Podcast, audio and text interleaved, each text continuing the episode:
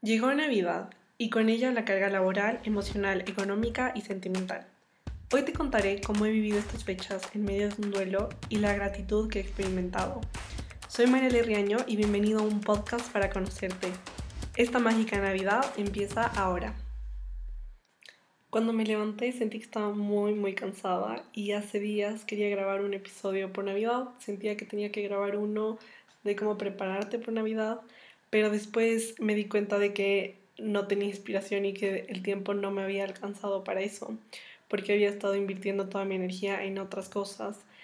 Entonces como que descarté esa idea, pero aún así seguía con eso de grabar un episodio, grabar un episodio, grabar un episodio. Y ayer, que fue 24, antes de irme a la misa de Navidad, me puse a pensar, justo estaba empacando un último regalo y decía, ¿qué le voy a regalar yo a Jesús? Si es que estoy recibiendo regalos, estoy dándole regalos a las personas que más me importan, ¿qué cosa les puedo regalar yo a Jesús? Y a pesar de que he hecho varias oraciones y he hecho varias formas de prepararme para este día, alrededor de todo este mes, sentía que faltaba algo. Y me di cuenta de que tenía que ser dos cosas. Y una de estas era grabar un episodio, grabar un episodio sobre Navidad. Pero el problema es que ayer yo seguía sin saber cómo hacerlo. Me fui a misa, eh, regresé, tuvimos la cena, abrimos los regalos, después vimos una, película y me dormí. Y hoy seguí en blanco. De verdad que intenté grabarlo en la mañana este episodio y nada, no me salía absolutamente nada. No tenía inspiración, no me salían palabras y simplemente estaba como bloqueada. Así que decidí hacer lo que más me gusta y es leer y ver regalos. Desde hace algunos años empecé la costumbre de darme autorregalos por Navidad. Ya sabes que para mí es súper importante reconocer todo el esfuerzo que cada uno hace y sobre todo autofestejarte cada logro, por pequeño que parezca, porque así tu cerebro se siente a salvo, así tu cerebro también se siente recompensado y sobre todo tus acciones no pasan desapercibidas, sino que tú misma aprendes y tú mismo aprendes a valorarlas.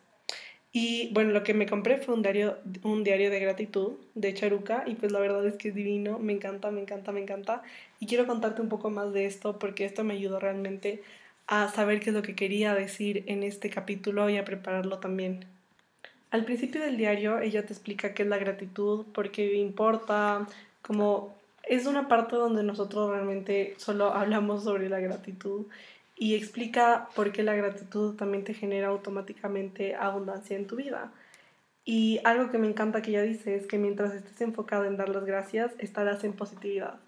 Y esto es muy cierto. Yo he sentido que estos últimos días yo no es que he estado negativa, pero tampoco he estado positiva. Creo que mi descripción podría ser estar neutra. Neutra porque aparte había mucho ruido externo. Estaban las las fiestas, las cenas, los regalos, salir de compras, eh, el trabajo. No sé, como que yo sí siento mucho los ambientes.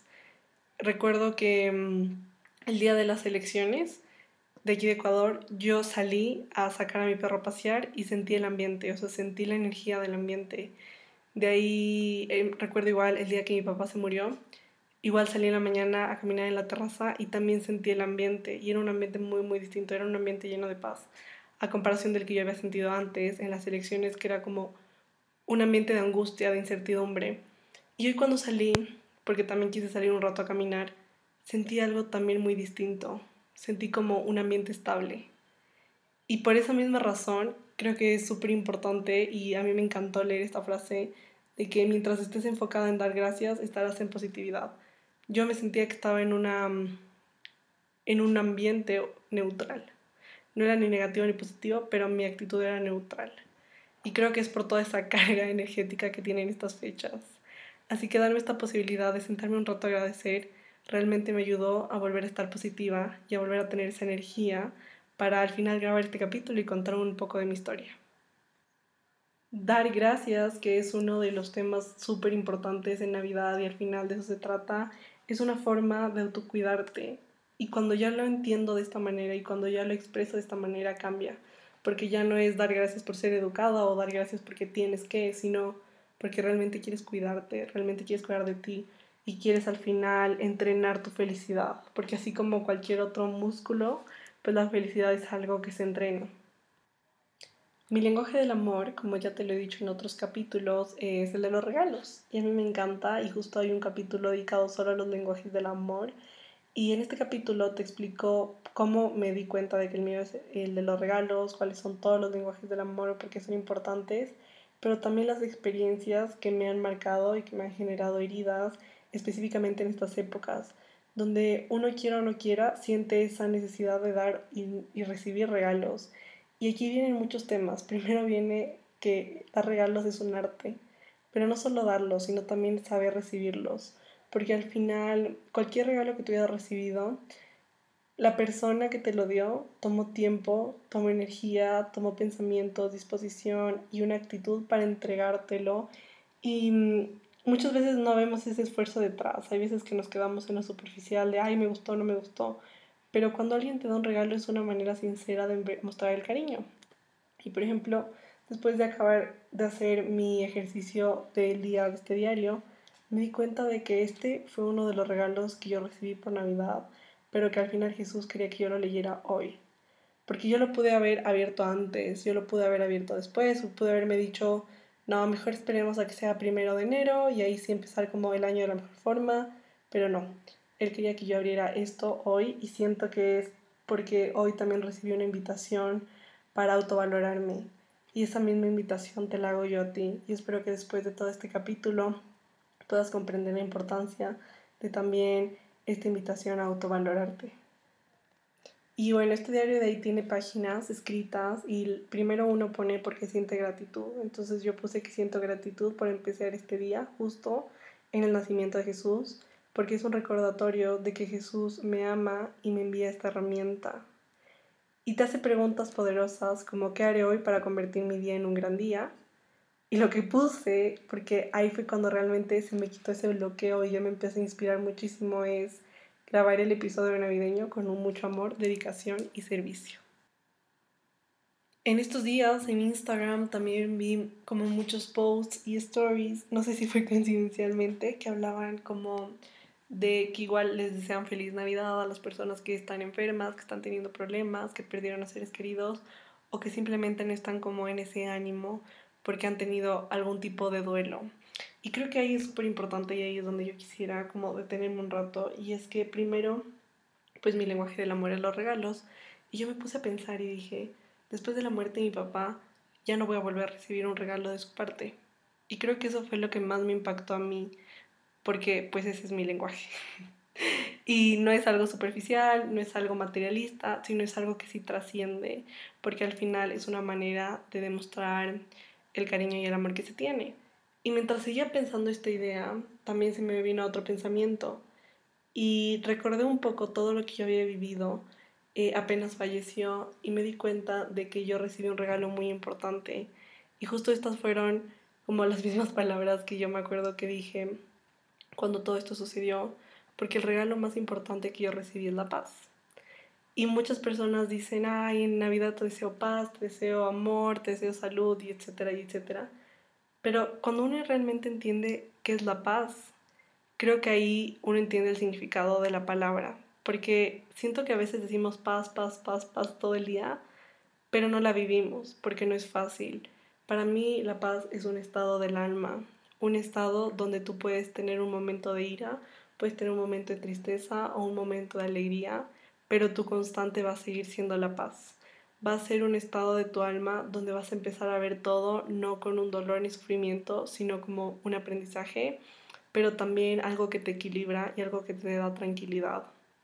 Y ya cuando me puse a analizar toda esta situación, me di cuenta de que igual cada Navidad uno va a recibir un regalo de esas personas que ya no están corporalmente con nosotros, porque siempre nos dejan algo, nos dejan recuerdos, nos dejan ideas, nos dejan sentimientos, y en mi caso lo que yo recibí fue paz y libertad, y son dos cosas por las que agradezco muchísimo, porque sin ellas yo no podría actuar como actúo, sin ellas yo no podría ser quien soy, y sobre todo sin ellas yo no podría cultivar y potenciar al final todos mis talentos, porque siento que sí son dos herramientas fundamentales que han marcado un antes y un después en mi vida. Y estoy segura de que las personas que me conocen se pueden dar cuenta de que mm, yo era una persona que no podía controlar para nada mi temperamento, me costaba muchísimo vivía histérica todo el día hasta que llegué a recibir esa paz. Y ahora no es que no me ponga brava, a veces sí me pongo brava, pero ya es distinto, porque ya no dejo que mi emoción me domine, sino más bien yo empiezo a controlar esa emoción y yo empiezo a ser quien guíe este camino y no dejo que las emociones sean como mi motor o mi guía, sino más bien escoger yo libremente. Y pues la libertad en sí es todo un también misterio, porque es algo que nadie te quita, pero yo creo que muchas veces nosotros mismos nos lo quitamos. Hay una libertad individual, que es la libertad que todos tenemos, incluso los presos, incluso las personas que están encerradas, que es la libertad de ser tú, la libertad también de tus, de tus pensamientos, de tus emociones, de tus sentimientos. Pero ser dueños de esa libertad y elegirla conscientemente es muy difícil. Y yo me di cuenta, por ejemplo, en el caso de mi papá, que no la tuvo por mucho tiempo y que no pudo vivir en libertad. Y al final, toda esa libertad que él quiso, pues me la entregó a mí. Y me la entregó a mí de muchas maneras. Y siento que en esta Navidad, pues yo la he recibido especialmente y he podido entender cómo siguen los regalos y cómo sé que cada Navidad que pase y en futuras Navidades, y no solo en Navidades, sino también cumpleaños y días especiales, pues voy a seguir recibiendo regalos. Pero para recibir y también para dar, hay que entender el arte de regalar y hay que entender qué es recibir. A veces estamos muy acostumbrados a recibir cosas que queremos o que pensamos que queremos. Entonces, no sé, uno hace una lista de deseos y empieza a escribirle como que su carta santa y empieza a decir, quiero un celular, quiero un computador, quiero tanta ropa, quiero dinero, etc. Pero muchas veces no sabemos ni qué queremos, porque a veces no entendemos para qué queremos esas cosas.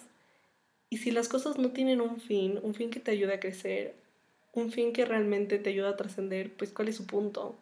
Si solo acumulas por acumular, eso lo único que está haciendo es vaciando tu corazón y quitándote la felicidad y no estás fortaleciendo ese músculo de la alegría, sino que al contrario, lo estás desgastando.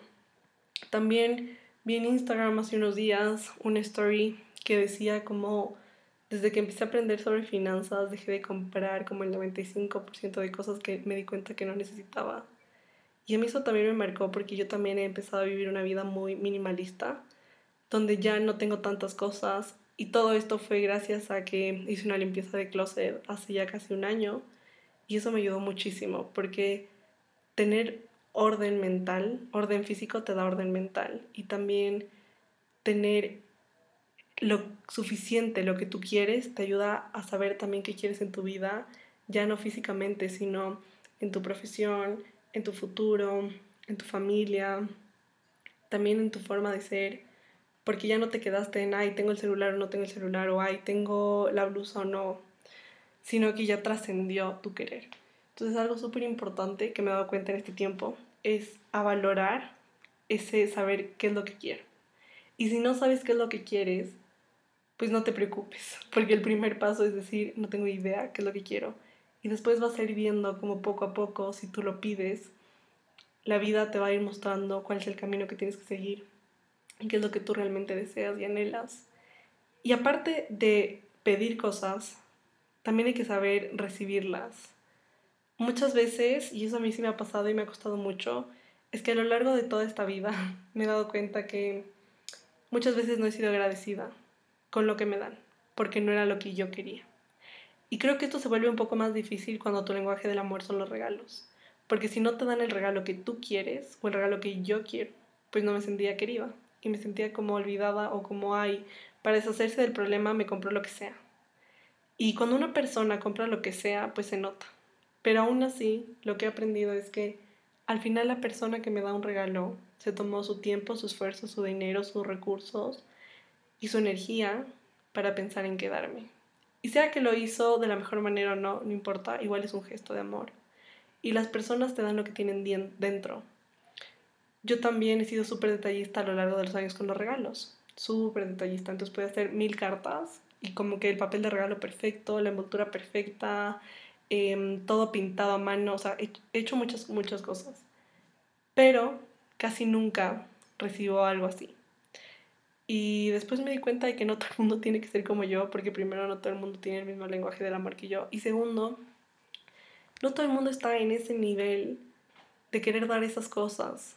Porque cuando entiendes que te dan lo mejor que llevan dentro, pues es cierto. Cada persona vive su vida de la mejor manera con las herramientas que tiene. Y cuando ya entiendo esto, ya cambió toda mi perspectiva. Y esta Navidad también recibí regalos de algunas personas que yo pensaba no recibir. Y eso lo agradecí muchísimo. Y también recibí cosas que me encantaron porque eran justo las que yo quería. Y también las agradecí muchísimo. Pero de igual manera, siempre hay uno o dos regalos que tú das o que tú recibes y no son los que más te gustan. Y creo que hay mucha conciencia y mucho desarrollo cuando eres capaz de aceptarlos, agradecerlos y quererlos. Porque te das cuenta de que la persona al final te dio lo mejor que tenía y te dio lo que en ese momento ella consideraba o él consideraba correcto. Así que bueno, en fin, el arte de regalar sí es un arte porque hay que aprender a ser agradecidos y también aprender a recibir y a dar. Porque si solo recibo y recibo y recibo y no doy, pues así no funciona porque se va ese flujo de dar y recibir. Y si solo doy, doy, doy y no recibo, pues pasa lo mismo, la persona se va a cansar de dar. Por eso es importante que en este tema de los regalos sí haya un equilibrio y un balance y se conozca muy bien esta parte de la etiqueta que es el arte de regalar. Y después de que terminé de hacer mi diario de gratitud, decidí igual escribirle una carta a Jesús. Y después nos pusimos a ver una película con mi mamá, que es muy, muy buena. De verdad te la recomiendo un montón. Se llama Misterio. Está en Netflix y es de una niña con un perro. Es una película francesa, súper, súper buena. Y también te aviso que voy a hacer algunos spoilers de la película. Así que si quieres vértela antes de escuchar todo esto, pues dale pausa y ve corriendo porque de verdad vale la pena. Y si solamente quieres escuchar el análisis, pues quédate hasta el final porque siento que es una película que da mucho y aporta mucho, sobre todo en estas épocas. Esta película trata sobre una niña pequeña que acaba de perder a su mamá porque la mamá falleció y su papá, que es un cirujano, decide irse como a las afueras de una ciudad súper chiquita donde él pasaba los fines de semana cuando era pequeño y ahí darse como un año sabático con su hija, porque el problema es que su hija no habla. Literalmente después de ese impacto emocional tan fuerte, decidió dejar de hablar. Y pienso que esto es muy como, como fácil de relacionar, porque yo pienso que después de una pérdida de un ser querido tan fuerte, muchas personas literalmente no quieren ni siquiera conversar y no por antipáticas ni porque no les interese, sino porque en el silencio uno también encuentra estas respuestas. Y bueno, entonces un día el papá le dice que vayan a conocer y que él se iba a ir como a escalar. Entonces empiezan a caminar por la montaña y se pierden y llegan a la casa de un señor que es como un vecino y les dicen que se perdieron, que si lo pueden ayudar. Y este señor tiene dos burros y la niña se acerca lentamente a los burros y el señor le pregunta, ¿quieres acariciarlos? Y ella siente con la cabeza y el señor les dice, ve, no pasa nada.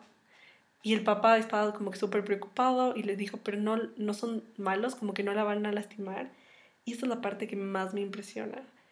Y es que el Señor le responde que el único peligro aquí son las personas, no el animal. Y esto es súper, súper cierto. Y yo veo que el peligro está no solamente en lastimar a alguien, sino en lastimarnos a nosotros mismos con una vida llena de hacer, hacer, hacer, llena de, no sé, como si tu vida solamente en el centro está el dinero, el trabajo, tu pareja, cuando no hay un centro correcto, ya es un peligro, porque se desvía tu horizonte y se desvía ese equilibrio. También creo que es un peligro que estemos inmersos en un mundo donde todo el día lo único que queremos es consumir. Y pienso que en estas épocas se distorsiona mucho el dar un regalo con amor al consumismo, al doy algo porque tengo que, doy algo porque cómo voy a llegar a la cena sin nada y compro lo que haya a último momento, no importa el precio, no importa nada. Y ahí es cuando yo escuché esta frase y dije, tengo que ver esta película, porque esto igual te sale como en el tráiler. Y es porque me parece tan heavy pensar que nosotros somos el peligro, no los animales. Y cuando la niña se acerca, ve en una casa chiquita que hay un perro, como metido como en una cosa con paja. Y el señor se acerca y ella le pregunta cuál es su nombre, el del perro. Y pues el señor yo creo que no sabía, porque parece como si se hubiera inventado ese rato y él le dijo es misterio. Y se quedó con este nombre, por eso así se llama la película. Y se le regala el perro a la niña. Pero también algo súper lindo que le dice es, este es un regalo del bosque. Y yo me quedé como, ¿qué? Esto es súper impactante, porque, porque para mí la naturaleza también nos da muchos regalos, pero a veces en el día a día no los podemos ver. Y yo siento que estas épocas, y especialmente la Navidad, es un momento, es un momento y debe ser un momento para pausar y ver todos esos regalos que el bosque nos da. O sea, ver todos esos regalos que la vida nos da y dar gracias por ellos. Porque sin ellos no podríamos vivir ni podríamos estar aquí. Y ahí ya la película empieza a desarrollarse y bueno, ya se lleva el perro. La cosa es que el papá no sabía. Después, gracias al perro, ella empieza a hablar y ella empieza a comunicarse con el papá de nuevo. Y ahí también me di cuenta el poder que tienen los animales. Y mm, es muy heavy porque yo tengo un perro que se llama Matilda, Matilda de Westy. Es súper linda, es muy, muy tierna. Y también cuando la veo y la analizo, digo, ella es solo amor y así deberíamos ser nosotros también. Ella no es para nada resentida, ella no se acuerda de lo malo que yo le he hecho, ella no se acuerda cuando, mm, no sé, cuando uno la dice que siga caminando y ella está cansada. Ella es muy dócil, es muy humilde también y es muy feliz, es muy divertida. Y lo único que ella tiene para darte es amor. Ella solamente quiere como que uno la esté consintiendo todo el día pero nunca es grosera, nunca es brava. Y ahí me puse a dar cuenta de nuevo la frase que le decían de que el peligro es el hombre, no el animal. Y es totalmente cierto.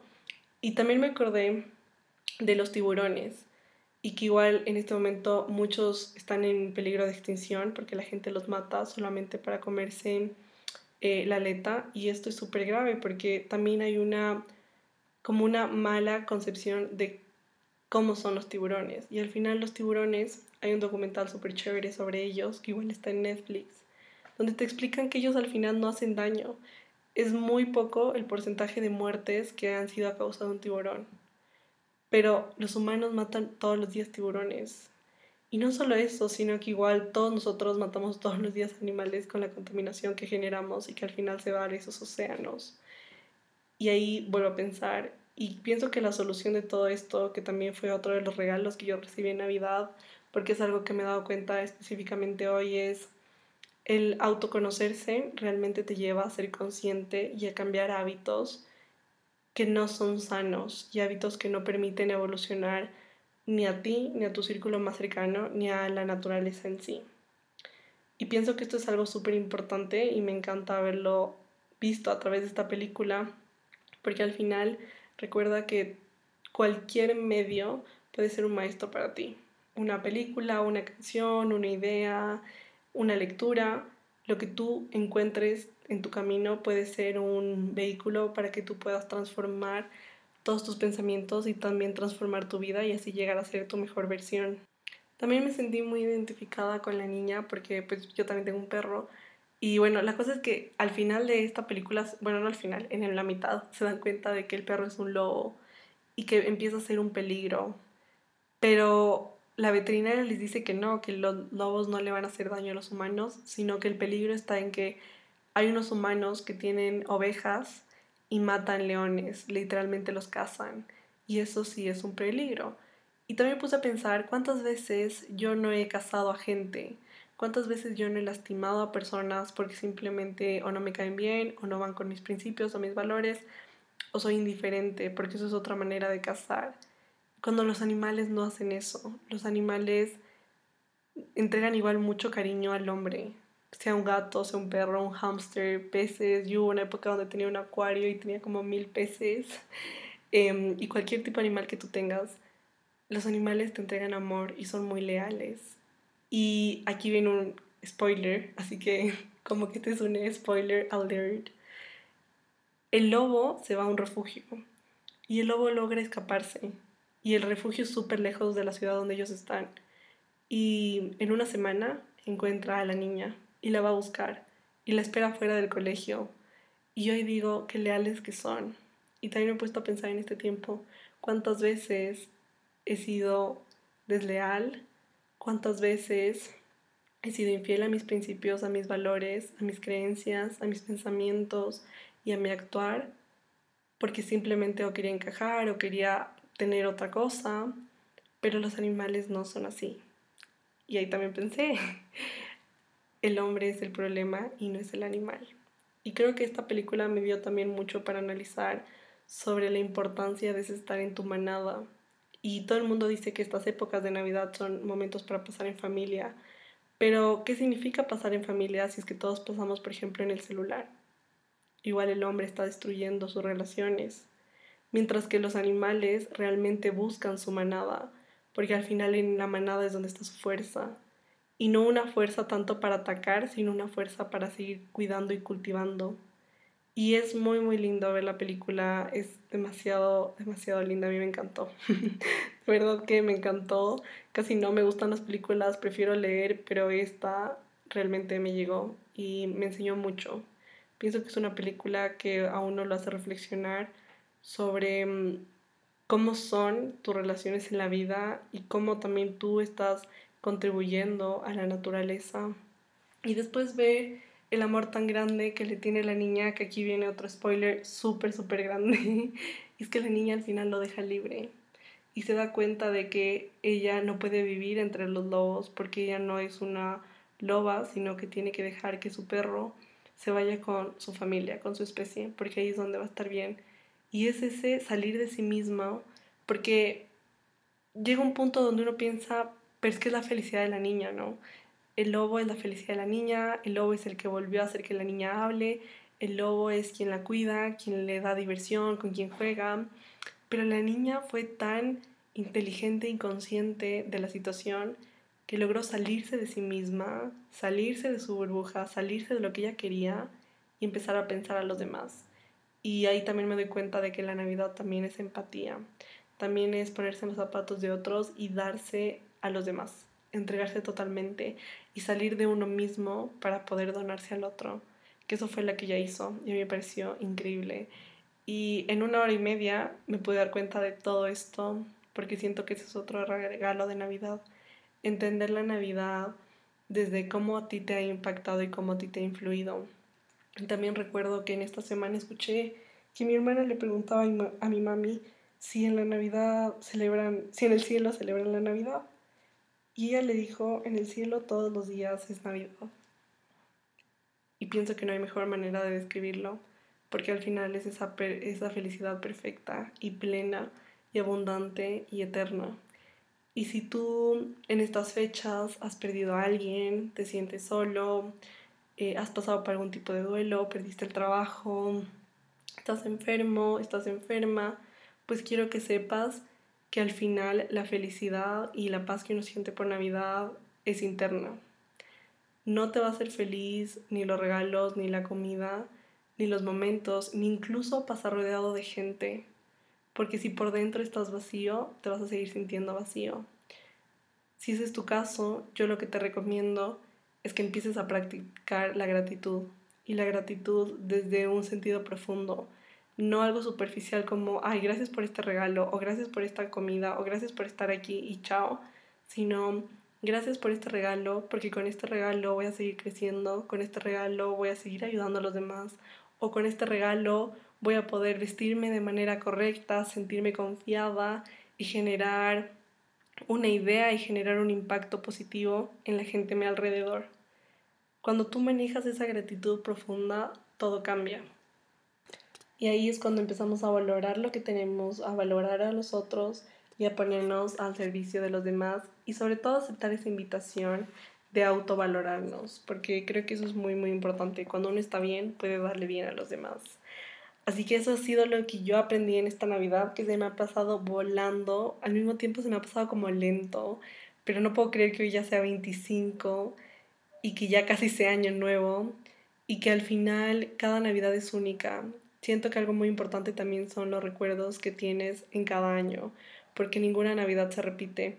Desde hace algunos años con mi familia empezamos a tomarnos fotos navideñas y desde ahí se ha vuelto una tradición y creo que es algo súper, súper lindo porque al final esas fotos son las que van a inmortalizar esos recuerdos y van a recordar y tú vas a tener como esa ilusión de revivirlos. Así que Eso es un tip que te puedo dar en las navidades. Para mí algo súper importante también son las fotos, porque es ese capturar el momento, capturar la emoción y sobre todo capturar ese amor tan grande que se tiene. Espero que hayas tenido una hermosa, hermosa Navidad, que te haya gustado mucho este capítulo, que hayas aprendido muchísimo sobre cómo ver la Navidad y sobre cómo vivir esta gratitud en estos tiempos. Y sobre todo te deseo que tengas mucha paz, que realmente sea una paz que te dé ese equilibrio, que te dé esa serenidad en medio del caos, en medio de la alegría o en medio de la tristeza, pero que tu constante sea realmente paz. Y también deseo muchísimo de todo corazón que puedas entrenar este músculo de la felicidad, porque tú y yo vinimos al mundo y somos llamados para ser felices y servir con amor a los otros. Te deseo unas fiestas increíbles, increíbles y ya nos vemos en el siguiente capítulo.